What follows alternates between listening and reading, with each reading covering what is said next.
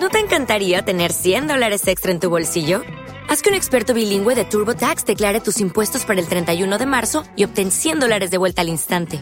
Porque no importa cuáles hayan sido tus logros del año pasado, TurboTax hace que cuenten. Obtén 100 dólares de vuelta y tus impuestos con 100% de precisión. Solo con Intuit TurboTax. Debes declarar para el 31 de marzo. Crédito solo aplicable al costo de la presentación federal con TurboTax Full Service. Oferta sujeta a cambios o cancelación en cualquier momento.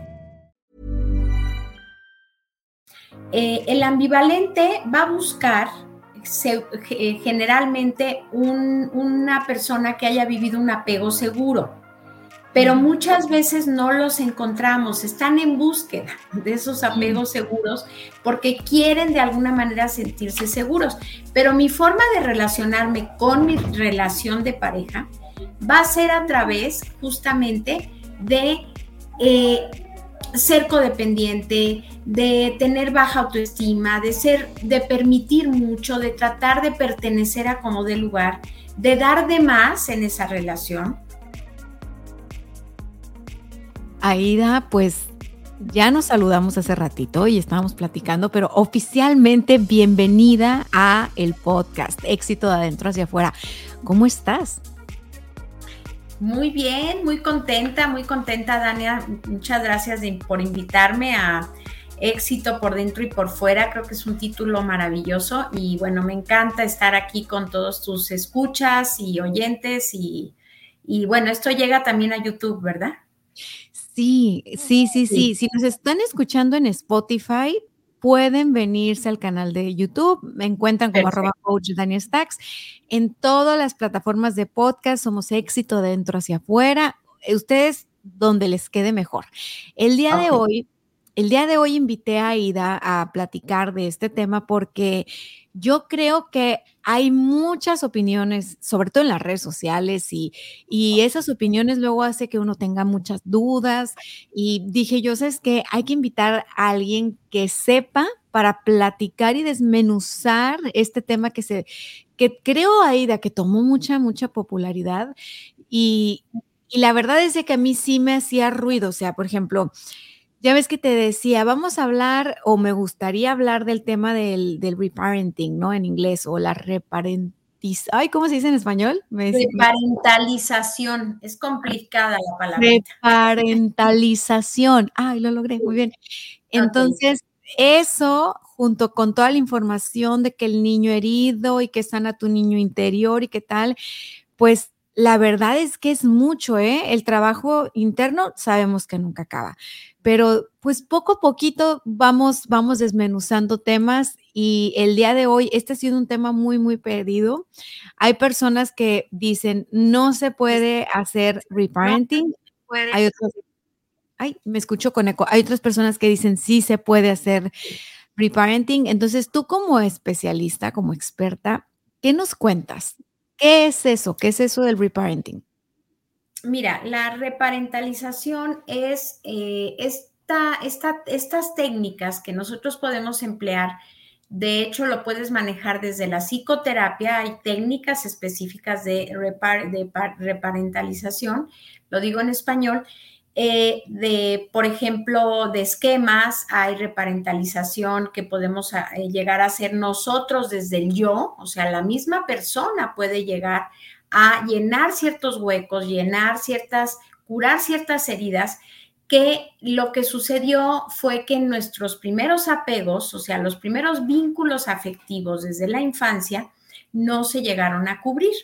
A mí sí me gustaría que pudiéramos hablar de, de qué es un apego, porque sabes que, Dani, hemos tenido como la falsa concepción de que apego es esta necesidad por algo que me puede llegar a la, a la adicción. La verdad es que apego es un vínculo, es un vínculo positivo.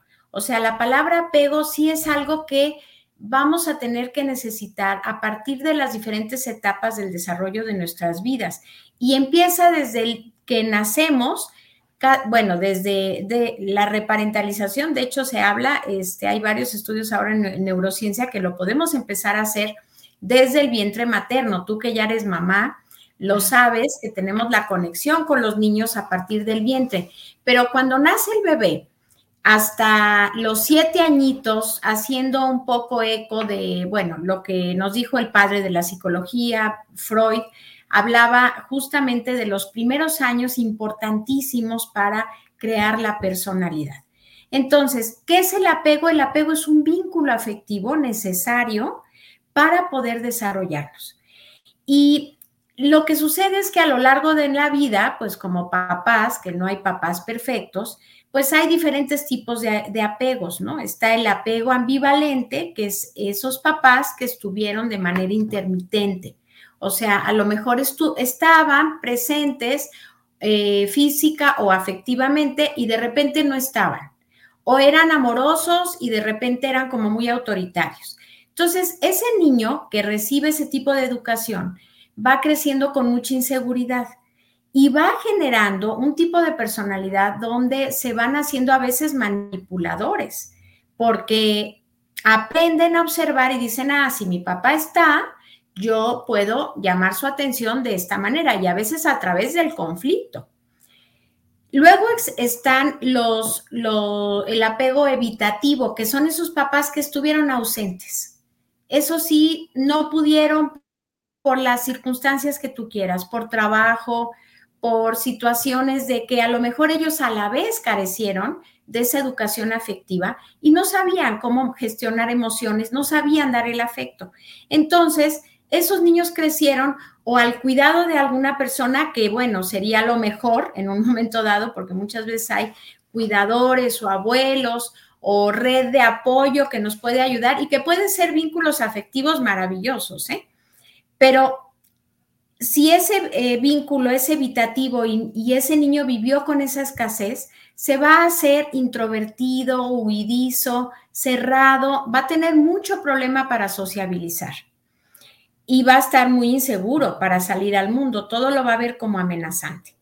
Y finalmente tenemos el apego desorganizado, que fueron esos papás que a la vez sufrieron a lo mejor algún abuso sexual, algún abuso físico o abuso emocional y que no tienen los recursos para manejar las necesidades básicas de un niño. ¿Que ¿Cuáles son esas necesidades básicas? Dos. Confianza básica y seguridad interior. O sea, un niño requiere de, de esos dos pilares para poder empezar a subsistir. Confianza básica y seguridad interior. Entonces, finalmente, si me queda claro en la primera fase, en el primer tipo de apego que era ambivalente o en el evitativo, es lo mismo, hay que proveer de esa confianza básica y esa seguridad interior. Y en el último, que es cuando por alguna circunstancia de la vida el padre, la madre no está, eh, no, no, no tiene esta forma de, pues, hacerse presente y, que, generar este vínculo de apego, es, pues no hay, ¿no? O sea, no hay, no hay seguridad interior y no hay, este, ok, entonces tengo una pregunta. Muchos vacíos, sí. Tengo una pregunta, entonces. En el primer tema, por ejemplo, la gente que nos, nos está escuchando, que ya es adulta, ¿no? Tal vez está en esta fase de que tiene hijos y puede tomar en cuenta esta conversación para decir, ok, a ver, o sea, no, no puedo estar en que estoy y no estoy, estoy y no estoy, porque eso sería el ambivalente, ¿no? Y luego el evitativo sería el que traspaso mi responsabilidad como mamá o como papá a un tercero, o sea, que la abuela o a nadie. O a nadie. Los pobres chamaquitos subsisten eh, cubriéndoles más o menos sus necesidades eh, fisiológicas, alimentación, etcétera, pero no hay esta supervisión, esta, eh, esta, educación de afecto donde vemos sus necesidades afectivas, o sea, todo lo que se requiere para que un niño crezca bien. Y entonces, ahora si pensamos como adultos, no, pues yo estoy, estoy y no estoy, ¿no? O ya ves que ahora mucho, mucha gente dice, es que no puedo dejar de trabajar y no me organizo y no sé qué, por lo que sea, o sea, ni bueno ni malo, si nos están escuchando, traten de cacharse, ¿ok? darse cuenta es el primer paso, no, no del juicio. Pero entonces significa que probablemente vivimos eso mismo en la infancia, es decir, nuestros papás probablemente tuvieron un apego ambivalente o un apego evitativo.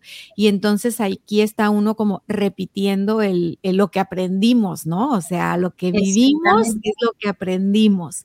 Entonces, hace, hace sentido el, el trabajar en sanar eso, pues para no repetirlo. O sea, entonces. Por supuesto para no repetirlo y, también para quien a lo mejor no decidió ser papá y quiere vivir una vida más sana. Y la verdad es que, Daniel, tampoco podemos estarles cobrando la factura a los papás, ¿no? O sea, hay, hay, una frase que, yo pongo en, en, mi libro de Conoces los sentimientos de tus hijos, donde dice, los papás que nos tocaron son los mejores papás. Lo que ellos no hicieron por nosotros, nos toca a nosotros hacerlo por nosotros mismos. Entonces, ¿cómo vamos a empezar a reparentalizar esos huecos, esos vacíos que finalmente, fíjate, nos están haciendo mucho daño porque los niños y que crecieron de esta manera les cuesta trabajo muchas veces relacionarse o encontrar una pareja sana. Eh, el ambivalente va a buscar eh, generalmente una persona que haya vivido un apego seguro, pero muchas veces no los encontramos, están en búsqueda de esos apegos seguros porque quieren de alguna manera sentirse seguros, pero mi forma de relacionarme con mi relación de pareja va a ser a través justamente de eh, ser codependiente, de tener baja autoestima, de ser, de permitir mucho, de tratar de pertenecer a como de lugar, de dar de más en esa relación. Y, entonces vamos lidiando, como bien dice Natalie el Branden en su libro de, de los seis pilares de la autoestima, es como el calcio, ¿no? O sea, podemos los seres humanos vivir o no con calcio, pero vamos a tener una mala calidad de vida. Si no tenemos una buena autoestima, no nos vamos a poder relacionar bien. Entonces, hay mucho trabajo que hacer. Tengo Lo primero, sí, dime, dime. Es que, me, brincó porque ahorita dijimos apego ambivalente, apego evitativo y apego seguro. desorganizado. desorganizado y cómo es el apego seguro. El apego seguro es ese apego donde los papás están muy conscientes de la paternidad, están, eh, están, estoy grabando, están también muy... Eh, ay, sí, me está enseñando cosas, le digo, estoy grabando. Este, em, haz de cuenta que ellos no son padres sobreprotectores, pero sí son padres presentes. Y podemos ser papás que trabajamos, Dania, tú y yo lo sabemos. Yo soy mamá de cuatro hijos y toda mi vida he trabajado. Tengo dos carreras, tengo y sigo estudiando, ¿eh? sigo preparándome. Pero eh, en lo posible intentamos estar cubriendo las necesidades de nuestros hijos porque sabemos la importancia de la educación. Entonces, esos papás seguros van a proveer calidad, cantidad cuando es necesario, porque también hay veces que tenemos que tomar decisiones, ¿no? O sea, somos mamás trabajadoras, sí, pero hay veces que, eh, pues no sé, la situación de casa se está complicando, me las ingenio, cómo hago home office, pero yo estoy con mi bebé porque sé que es importante. El, vínculo también del papá, o sea, yo, yo quiero hacer mucho énfasis en esto. O sea, los primeros años, los ocho meses de vida, el bebé se siente parte de ti. O sea, de hecho no se sabe un individuo aparte. Cuando cumple los ocho meses ya se siente un individuo aparte, ya empieza a percibir mamá, papá, etcétera. Pero la figura paterna también es súper importante, por eso es que tenemos que hacer un trabajo de equipo. Ahora, mamás solteras, papás solteros, parejas del mismo sexo, no se preocupen, todos los vínculos y apegos seguros se pueden dar a partir de un solo vínculo afectivo. Fíjate qué maravilla. O sea, si, si ese bebé crece con un solo vínculo afectivo sano, ese bebé puede vivir perfectamente bien, tener habilidades sociales necesarias, tener una buena autoestima, saberse relacionar de manera correcta resolución de problemas, todo lo que necesitamos a partir de esa confianza básica y seguridad interior. Por eso hemos visto casos donde hay, bueno, a, mí me escriben mucho y me cuentan sus historias o me cuentan los desafíos en los que están. Me dicen, coach, ¿cómo le puedo hacer si mi papá nos abandonó cuando, entonces me cuentan como toda la historia, ¿no? Y he visto otros casos donde me dicen, no, pues yo crecí con nada más mi papá o nada más mi mamá, pero o sea, su historia es muy diferente, ¿no? O sea, y eso que crecieron solo con un vínculo. Ah, entonces, lo que estás diciendo es que tal vez ese vínculo era sano. Entonces, como ese vínculo era sano, se generó un apego seguro, ¿no? Y en el otro caso, que el vínculo no era sano, se generó un apego distinto y entonces ahí está de codependencia, está baja autoestima.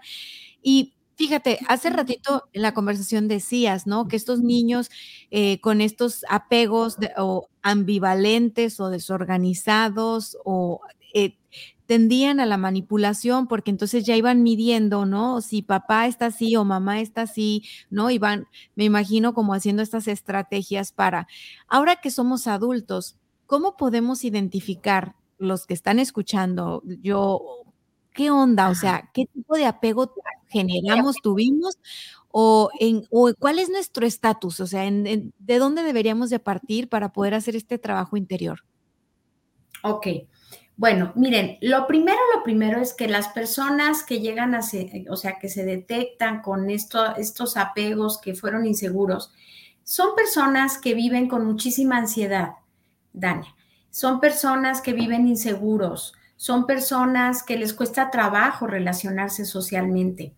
Eh, ven muchas veces los desafíos de la vida como, como grandes retos inalcanzables, ¿no? O sea, hay tal nivel de miedo eh, llevado a la inseguridad que se paralizan muchas veces, ¿no? Entonces, sí es como, como estar llevando una muleta todo el tiempo. Hay un malestar generalizado. Hay riesgos, aquí ya, ya me voy mucho al, al, al extremo, pero hay riesgos de poder padecer un trastorno eh, limítrofe de la personalidad. Hemos encontrado, sí, hemos encontrado muchas características de este y rasgos, ¿no? Porque hay que hacer una distinción. Hay personas que pueden tener rasgos, más no el trastorno como tal, ¿no? O sea, tipificado para nosotros terapeutas por el DSM, eh, que es el libro de diagnóstico, vemos que a lo mejor cubre ciertos rasgos, pero no tiene el trastorno total como, como limítrofe.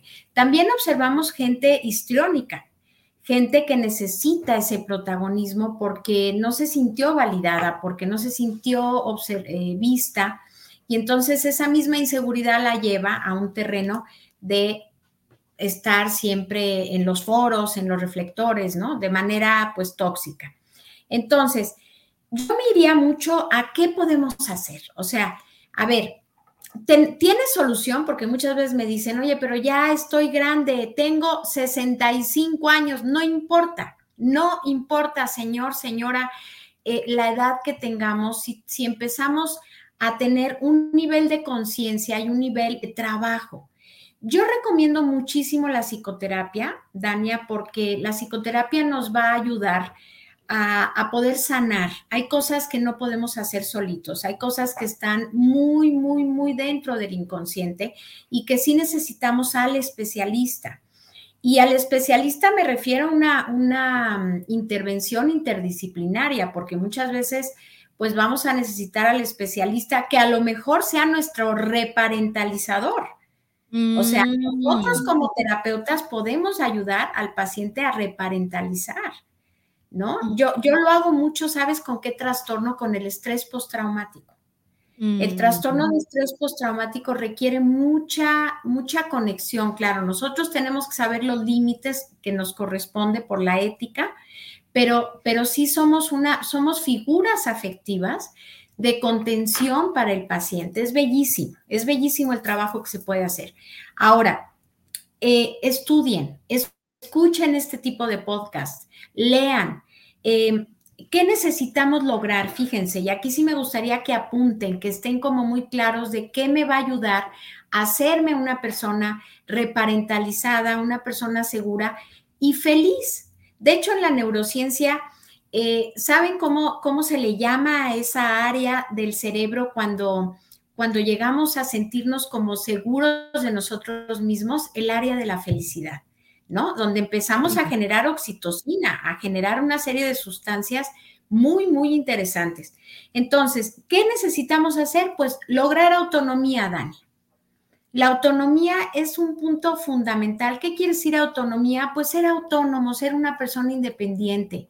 Yo puedo compartir mi vida con la persona amada, tener pareja, no, decidir no tener pareja, compartir mi vida con con mi familia nuclear o de origen, lo que sea, pero ser una persona autónoma es independiente, capaz de tomar decisiones.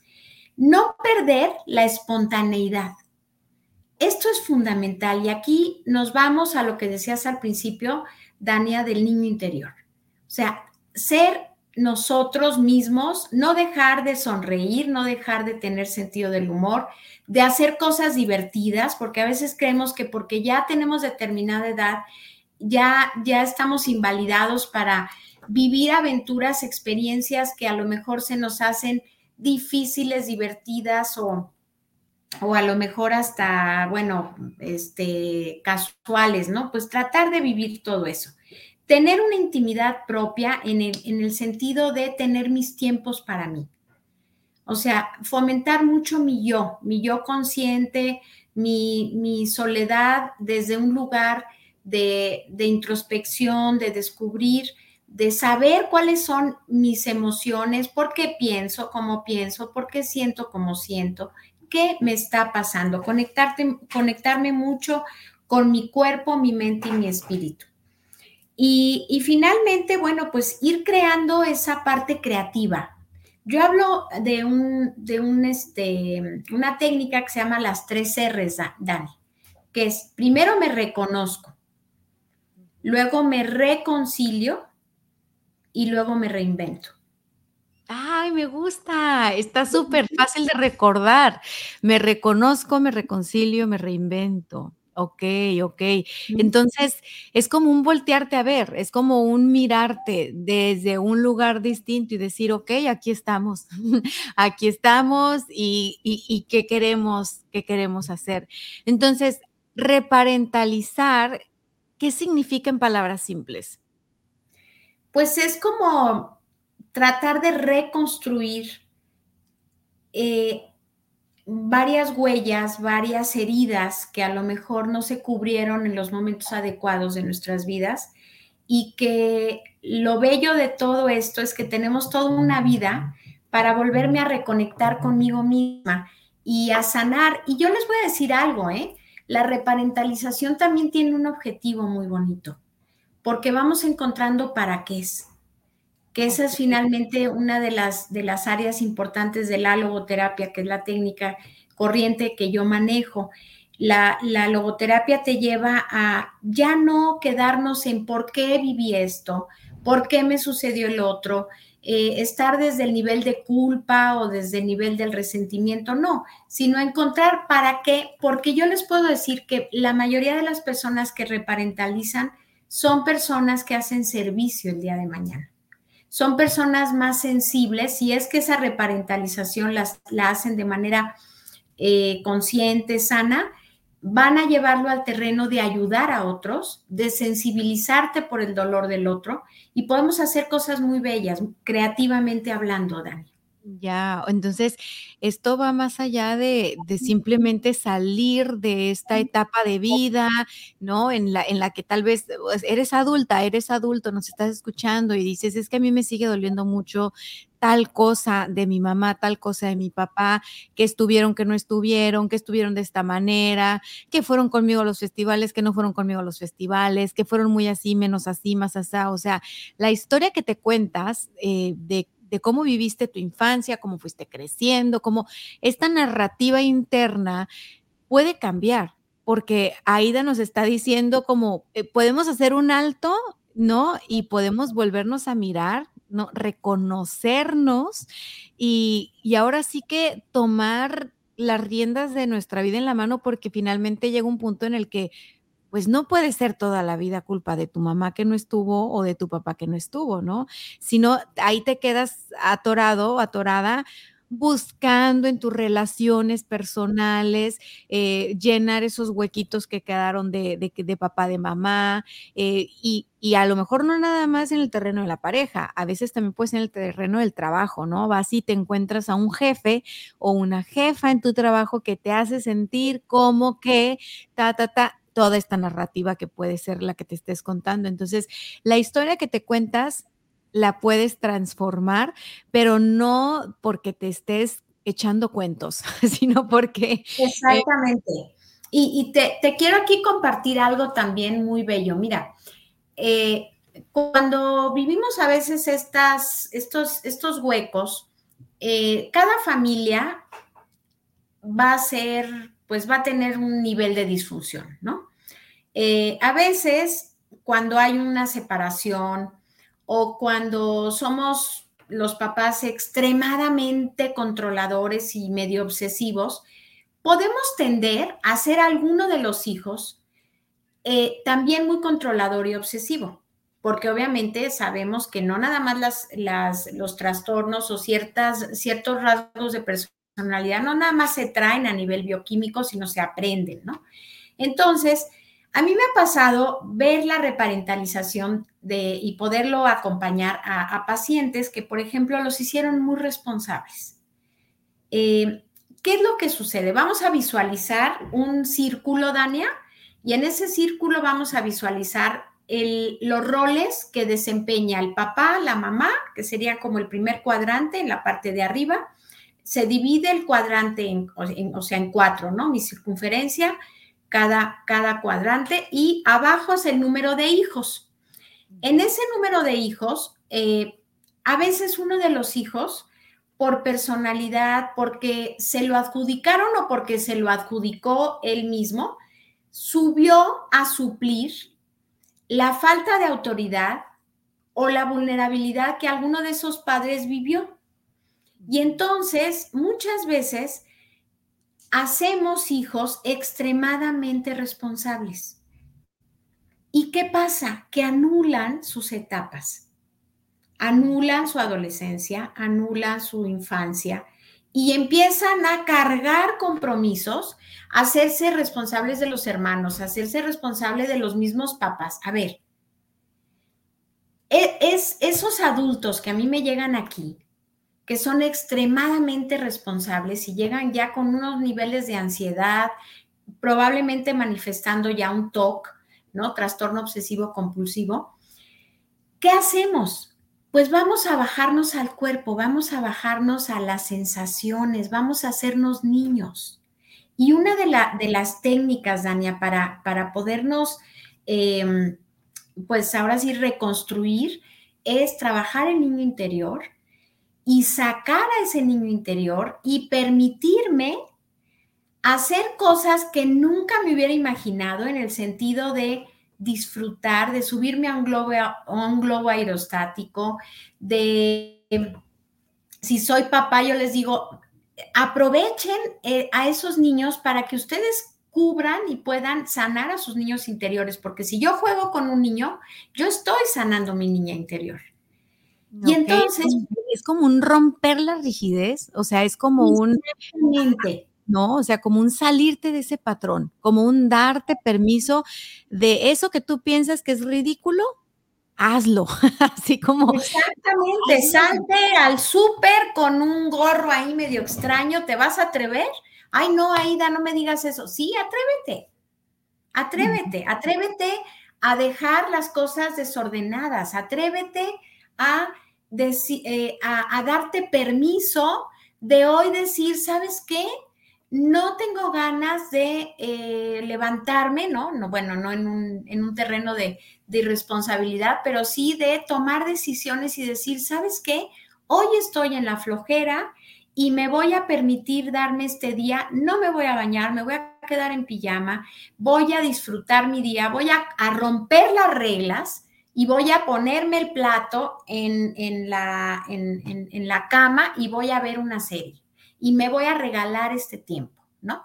O sea, este tipo de personas que estuvieron muy desde by the book, eh, sobre el deber ser, que bueno, por, por, otro lado, en otras áreas pueden ser muy exitosos, pero sí dejaron y renunciaron muchas veces a la felicidad, a la, a la paz, a la tranquilidad. Y entonces ahí es donde puede entrar esa reparentalización con este tipo de personalidades también. es muy interesante. Es muy padre lo que estás diciendo, está muy padre.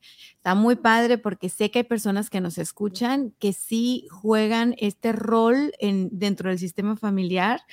Yo me quedé pensando y pues no, yo sí soy como niña, yo sí juego como niña.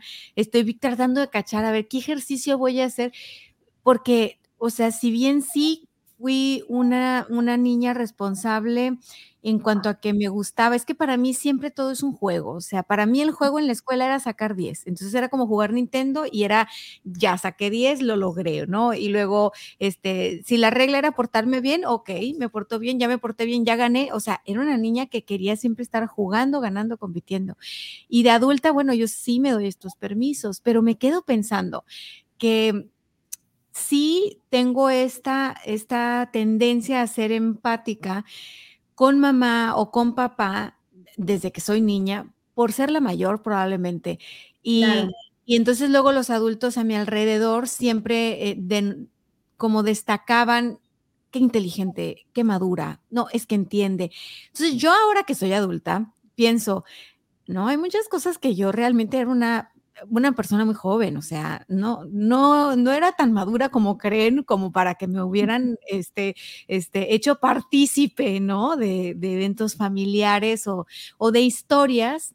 O sea, me quedo pensando y las amigas de mi mamá en terapia conmigo en mi recámara, o sea, de que iban con mi mamá. Mi mamá llegó a un punto, me acuerdo, creo que eso fue, sería, ajá, pues jovencita, jovencita, en la adolescencia porque me contaban, Aida, todo y yo a todas escuchaba, todas terapeaba, a todas, no, porque esto y lo otro, porque me encantaban leer libros que, que tenían que ver con, el, con, el, con la introspección, con el desarrollo humano, pero, pero estaba en la prepa, o sea, o estaba en la universidad, tenía el caso, pues, y no tenía idea que me iba a dedicar a lo que me dedico ahora, pero mi mamá me dice, es que sabes que yo ya no, no, ya no voy a hacer la reunión en la casa porque todas mis amigas acaban contigo contándote los problemas que traen con el marido, con el hijo, con el no sé qué, y este, y, y, y yo así, entonces mi mamá decía, te cargas de los problemas de los demás.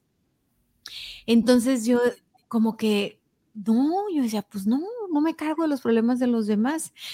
Pero cuando se trata de mi familia, ahí sí, ahí sí me doy cuenta que, que no, que, que me cuesta trabajo poner el límite y decir, mm, tú puedes, tú sabes más que yo, tú eres más grande que yo, quien sea, ¿eh? Tías, primas, este, mamá, papá. Ahí a mí me cuesta trabajo y es como que no me quedo con la preocupación en la mente, pero se me hacen contracturas en la espalda y llega mi masajista y me dice, ay, ¿con quién platicaste esta semana? Y yo, no, o sea, porque noto como en las sesiones uno a uno, yo siempre veo a mis clientes con todo el potencial, con toda la fuerza, con todo, o sea, yo les, les veo eso, ¿no?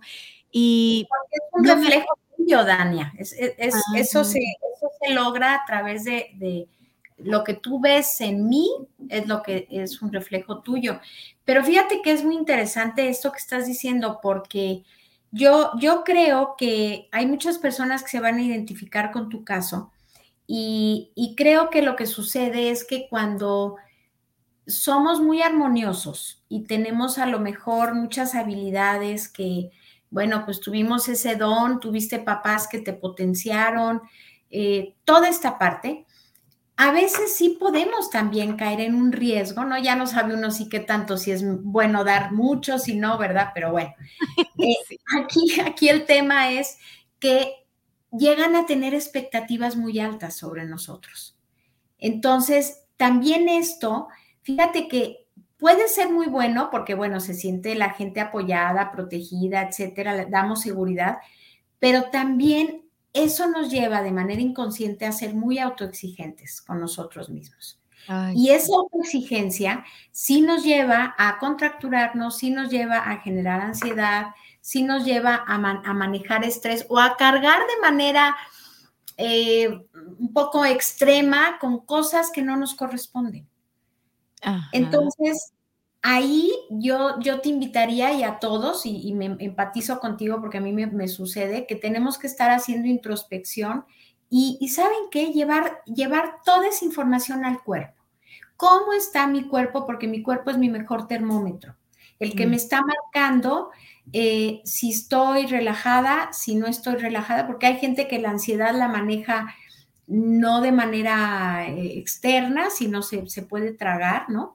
Y entonces somatizamos o muchas veces, este, pues tenemos que redoblar la meditación. Yo, yo recomiendo mucho el ejercicio físico y la meditación para este tipo de cosas, para tener nuestros canales de desahogo y esto nos va a ayudar a volver a esa armonía. Ah, como a limpiar nuestros canalitos de energía, o sea, no quedarnos ahí en el, en el atorón. Oye, y fíjate que sí, es, es interesante lo que dices, porque sí, estoy segura que muchas personas que están escuchando ahorita van a decir, sí, yo también me siento en la calle y hay desconocidos y a mí me cuentan sus problemas desconocidos que ni saben, no están en mis redes sociales, no saben a qué me dedico, no nada, o sea, así literal. Y, y cosas muy curiosas, ¿no? Me acuerdo mucho que di una conferencia de marketing digital, nada que ver con el tema del desarrollo personal. Entonces, hace ya bastantes años, en, Ciudad de México, ahí en, el centro Banamex. Y fue muy, wow, increíble, 300 personas, yo feliz, amo dar conferencias. Cuando salgo me estaba esperando un grupo de personas. Y de las 300 fueron 80 personas con las cuales vi una por una, por una, por una, por una. Platicamos y todo, su negocio. Me llevaban a sus hijas, a sus hijos, a sus esposas, esposos, foto, los que me conocían de las redes. Y eso que mis redes son chiquitas porque como que me da, me da cosita crecerlas. O sea, yo reconozco que hay como un cierto, este, ay, no, porque qué voy a hacer, qué voy a hacer si las crezco más, ¿no? O sea, y bueno, ese, ese ya es otro cuento. El punto es que acabé uno por uno. Hubo gente, yo así, pero abrazo, llorar, moco tendido. Todo lo que me contaban no tenía que ver con marketing. O sea, no era marketing, eran, eran otros temas. Y, y entonces mi equipo estaba muy impresionado porque yo llevé gente para hacer videos, tomas y todo me decían, no te están preguntándome de estrategia de marketing, no te están preguntando de esto y del otro. En aquel momento fue para mí una señal de que este llamado que yo tenía al desarrollo personal iba, iba, a, iba a tomar más fuerza, ¿no? Ya para eso ya me había certificado como coach y toda la cosa, pero, pero como que yo decía, no, no, yo estudié marketing, es nada más el marketing y de ahí no me sacan. Pero esa vez me impresionó porque era, dije, wow, es gente que de verdad no conozco y qué bonito que, tengan esta confianza, pero ese día yo sí me fui, la verdad, yo todavía no sabía cómo, cómo esta onda de, descansar. No, pues bien preocupada por las historias que me habían contado. Claro, claro. O sea, sí, sí fue como, y entonces dije, es que me voy a preparar más porque entonces yo a ver si quiero servir de esta manera, tal y tal. Pero esto que tú dices el día de hoy, o sea, o sea, definitivamente yo a meditar más y hacer ejercicio como, como del día a día, porque sí juego, sí, es, esta cosa está bien, ¿no? Pero sí puedo cargarme, o sea, yo pensaba, es que soy mamá, es que trabajo, o como que la mente quiere una explicación, es que por esto, es que por ahí. Pero o sea, realmente no importa por qué, o sea, tú nada más ayúdate, haz ejercicio y medita y no le busques tanta explicación y ya en tu momento de, de, ir a terapia y de tener esta compañía, ¿no? Para tú poder simplemente ser y que alguien más te observe y te ayude a observarte. Entonces fluye más la cosa, porque querer hacer todo tú sola, tú solo, sí puede ser muy agobiante, ¿no? O sea, te sientes estresado y además quieres encontrar el y la raíz cuadrada no te vas a desestresar. O sea, te vas a estresar más por querer saber, por querer controlar y, todo esto, ¿no? Oye, Aida, ahora que soy mamá, estaba platicando con unas amigas justo de esto del apego, porque porque yo les decía, miren, los adultos tenemos un montón de temas a arreglar. Nuestros hijos también van a ir a terapia, o sea, todas las personas deberíamos de hacerlo como una buena práctica, no, no como algo. Como vamos al dentista, Dania. Ándale. Esa, esa es mi percepción ahora que tengo la experiencia de sí haber tomado terapia y tener terapeutas y un proceso terapéutico y de ir a terapia cuando estoy contenta y de ir a terapia cuando no estoy contenta, pero es que tengo el antes, ¿no? O sea, yo vengo de una familia donde fue un tabú ir a terapia. O sea, ir a terapia era para la gente que estaba mal. Ir a terapia era para la gente que daba problemas en la escuela. Ir a terapia era para la gente que, híjole, sus papás se están divorciando. Entonces, yo ya de adulta percibo que de pronto tal vez para mi mamá o para mi papá, si era como que no, no, no, a terapia no, porque entonces eso puede significar que estamos mal, ¿no? Y a mí sí, me, sí me crecieron con, tú estás muy bien, tú estás muy bien, y pues yo, yo estoy muy bien, yo estoy muy bien, yo bien programada, ¿no? Tú estás muy bien, tú eres muy inteligente, eres muy bonita, eres muy no sé qué, y yo, sí, sí, o sea, de niña yo todo, ¿no? Ya de adolescente estaba buscando esta individualidad y quién soy, y todo. Obviamente en la adolescencia pues ya no estás tan de acuerdo con tus papás y empiezas a cuestionar y a retar y todo. Y y nunca fue el tema, o sea, terapia. Cuando llega la muerte de mi abuela, que fue muy doloroso, fue un episodio muy doloroso en mi, en mi adolescencia, en lugar de ir a terapia, fue como, mm, no, es que te tenemos que proteger. O sea, yo era muy cercana a mi abuela o mi abuela, o sea, teníamos un vínculo así. Entonces era, no, porque tu abuela, tú eres como tu abuela, la gente es mala, entonces no debes de estar tan expuesta ni salir. Me acuerdo que en ese entonces yo estaba en una asociación civil, bueno, la dejé porque ya, o sea, mis papás ya no me daban como permiso o me querían proteger, ¿no? Porque como familia estábamos como, ¿qué onda? ¿Qué es esto? El mundo en el que vivimos y todo fue como un despertar crudo a, no es un mundo rosa, o sea, creciste en un mundo rosa, pero el mundo no es rosa, hay de todos los mundos. Entonces fue como un se te va a pasar sola, o sea, llora, ¿no? Este, se te va a pasar sola, tú eres muy inteligente, tú puedes, y ahí me tienes aparte terapeando a la familia, ¿no? O sea, a mis primas, a mis O sea, ese año, Aida, fíjate qué simbólico, mi abuela muere un 13 de enero. Yo subí ese año 13 kilos. 13 kilos yo entiendo ahora cómo estuve somatizando tantas cosas. Y, ahí empieza toda esta búsqueda, esta introspección, porque al final yo dejé de hacerle caso a mis papás y dije, bueno, pues yo sí, a ver, o sea, yo iba por, con una doctora y me salía chamana, iba con una este, dentista y me salía holística, o sea, empezó a llegar a mi vida un montón de ayuda, ¿no? Iba por un masaje y mi masajista era psicoterapeuta, entonces no quieres pasar a terapia. Y yo, sí, entonces me empiezo a, y ya de pronto yo tenía un, arsenal de gente que se dedicaba a esto de la salud emocional y mental. Entonces empiezo a ir a terapia, pero fue como un sentimiento de, de traición a la patria, porque estoy yendo a terapia. Este pero, fíjate, es que es muy interesante porque justo es lo que estábamos hablando, ¿no? O sea, todos los ojos estaban en ti, en el sentido de que tú podías, las expectativas muy altas, toda esta parte. Y, yo te quiero decir, mira, así como para el, para el hombre, eh, la represión de emociones es no, eso es de mujeres, eso es de viejas, no sea maricón, no llore, no esto. Para las mujeres la represión es tú eres fuerte. Ay.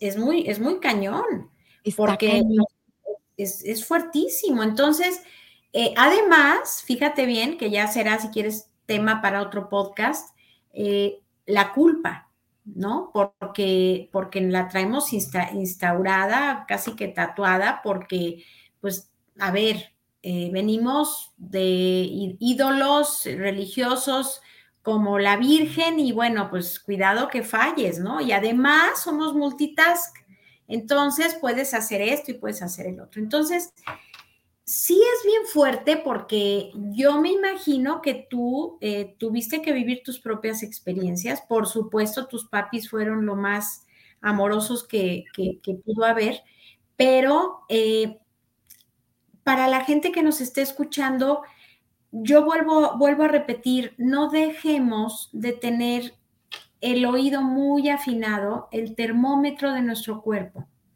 Y, y porque el cuerpo no se va a equivocar, la mente sí. La, la, mente, de hecho, el cerebro es flojo. El cerebro, al cerebro no le importa si estamos bien o mal, le importa que estemos seguros.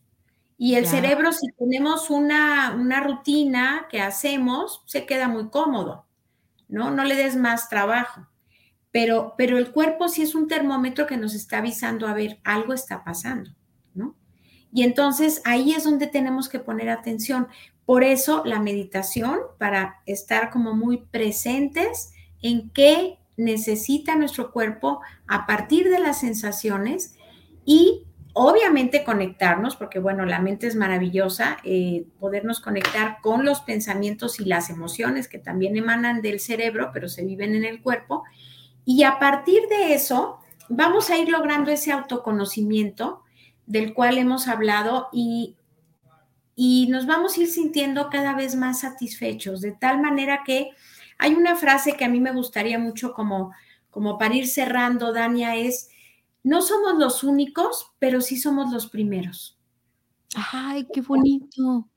Sí, o sea, tú ahorita lo dijiste, ¿no? Eh, empecé a buscar y, tu misma energía de, de, esas necesidades externas te fueron llevando a toda esta bola de gente que de alguna manera tú necesitabas. Sí, y fue el cuerpo el que me avisó fue el cuerpo el que me avisó porque siempre he tenido la idea de que el cuerpo no miente, así como vibes don't lie, el cuerpo no miente. Y es algo que tengo así, pero clarísimo desde niña. Ese año que te digo que subí los 13 kilos, yo me acuerdo que empecé a cuestionar, ¿y por qué estoy subiendo de peso si en mi vida he tenido este peso? ¿Y por qué estoy subiendo de peso si no es como que como más? ¿Y por qué? Y empiezo, ¿no? Entonces me di cuenta que yo había dejado de llorar. ¿Por qué? Porque lo que dices es muy cierto. En el duelo, eh, así de ese, de ese acontecimiento nada más, yo estaba a punto así como de soltarme en llanto, recuerdo en la ciudad de mi abuela. Sale mi papá, me pone la mano acá y me dice, recuerda, tú eres fuerte como el roble. En ese momento así, mira, mis lágrimas, ¿sabes? Yo no pude llorar ya. Entonces, lo único que hice fue pensar, ok, vamos a arreglar y el funeral y que venga el sacerdote que ella y que esto y que lo otro. O sea, claro que yo tenía todo ese año sin llorar el tema de mi abuela. No, y, pobrecita. y entonces no lo hacía desde un lugar de mala hondez, ¿no? Porque como te digo, nadie hace las cosas en mala onda. No hay papás malintencionados, por supuesto. No, no, no, no, Y, y, era lo que tenía para dar en ese momento y tal vez se lo quería decir él mismo, o sea, anyways, el punto es que de por sí las mujeres tenemos como esta idea, ¿no?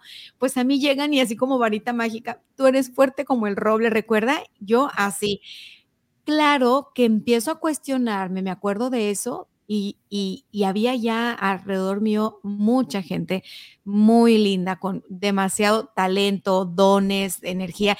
Y empezó mi proceso, empezó mi caminito. Fue muy bonito porque al final del día el que me da esa confianza para así ir es mi papá. Estoy afuera de la casa, llego y me dice, ¿cómo te fue? Y yo, ay, papá, pues fíjate que, y le empezó a contar, ¿no? Y, le dije, y esta, y esta señora que es terapeuta y me dijo que vio esto en mí y tal y tal y tal, le cuento todo.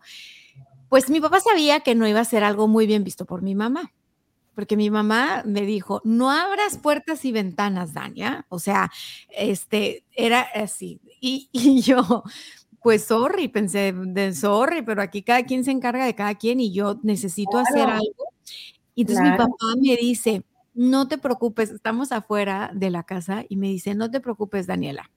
Aquí está tu, no me llamo Daniela, pero a él le gusta decirme Daniela, by the way. Me dice, no te preocupes, aquí está tu papi. Tú ve y explora todo lo que tengas que explorar. Yo aquí, aquí estoy, aquí me cuentas y no pasa nada. Ah, pues yo haz de cuenta que permiso para meditar, para... Y al final fue muy curioso porque sí he sido rebelde en muchos sentidos muy ñoños, ¿no? Como la primera en terminar una carrera y poner un negocio de lo que estudió antes de casarse, antes de tener hijos y como tener una vida como mujer, no nada más como los roles sociales que ya se conocían en mi clan familiar. Entonces, nadie quería que emprendiera, pues emprendí. Nadie creía en todo este rollo del desarrollo personal y me decían, ¿por qué no eres una niña normal? Pues ni modo, o sea, dije, yo soy yo y tengo que encontrarme. Ahí estuvo tu autonomía. Justamente lo que hablábamos, eso es autonomía, el ah. atreverte, atreverte y defender y defender tus derechos respetando los de los otros, pero no que nada te parara, ¿no? No, y nada me paró. Ahora es muy curioso porque toda mi familia nuclear, ¿no? Han ido a todo lo que yo hago. Todos, o sea, pero retiros familiares meditando todos, ¿no? De que desde hace añales, y, digo, qué curioso, porque había mucha resistencia. Yo nunca invité a nadie como con ganas de, vengan, vamos a hacerlos. No, pues este es mi viaje. Pero este sí con ejemplo. Sí con ejemplo. Yo creo que empezaste a ser imán. Y, es bien, y es bien bello porque cuando, cuando empezamos a ser como un, un miembro de la familia empieza a crecer, indirectamente la dinámica empieza a moverse y después vamos viendo cómo todos los otros miembros se van moviendo, ¿no? Ay, qué bonito lo que estás diciendo para cerrar, porque sabes que quien nos escuche el día de hoy y que esté en este rollo de, eh, de, estos dolores, ¿no? De este reconocerme codependiente, de este reconocerme que, que, me falta valor y voluntad para ir por mis sueños, por mi vida, ¿no? Si tú estás en este lugar de me gustaría sentirme más autónoma, más autónomo, más independiente, me gustaría lograr lo que me propongo, lograr mis metas. Mira, la buena noticia, como dice Aida, es no eres la única, pero sí eres la primera. Y si quieres hacer algo por ti, puedes empezar el día de hoy. Haciéndolo por ti y con tu ejemplo, va a cambiar la dinámica en tu familia y se van a ir armonizando las cosas. ¿Cuándo? Pues no sé, el tiempo que sea necesario, cada proceso es distinto, pero sí que vale la pena. O sea, sí que vale la pena empezar a hacer ese trabajo. ¿Tú qué dices? ¿Tú qué dices para cerrar? ¿Qué, qué, podemos concluir de esta conversación? Pues yo me quedaría con que, con que nunca es tarde eh, para empezar. Eh, quienes se hayan sentido identificados en, en alguna de, los puntos que abordamos, que, lo tomen en serio, que, verdaderamente te atrevas. Eh, el atrevernos nos va a dar la posibilidad de dar pasos busca ayuda, no, no te sientas mal de buscar ayuda, al contrario, creo que es lo más, lo más loable, eh, las personas modestas, humildes, que tienen esa capacidad de decir, no estoy pudiendo solo, ¿no? Y yo te diría, no estás solo.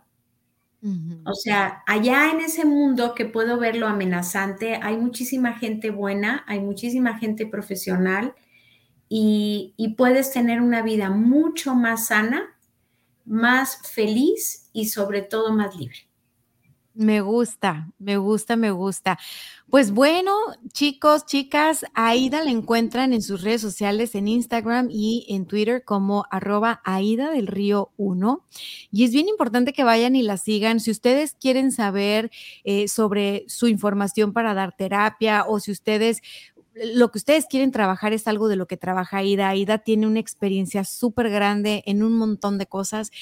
Es importante que le manden un mensaje privado. Si, si ella no tiene como la herramienta, te va a decir, ¿sabes qué? Puedes buscarle por aquí, por allá, pero sí es importante porque el, yo ahora que sé lo que es tener un proceso terapéutico, te digo, en aquel momento de duelo, lo primero que hubiera hecho es ir a terapia o sea, no me hubiera esperado a, cargar tanto, ¿no? tanto dolor, tanto tiempo, o sea, si tú estás viendo que algo te duele, que algo no puedes, que algo te frustra, que algo no te deja en paz, ¿no? Que algo te roba tu paz, ve a terapia y vas a ver cómo todo, todo, todo empieza a caminar.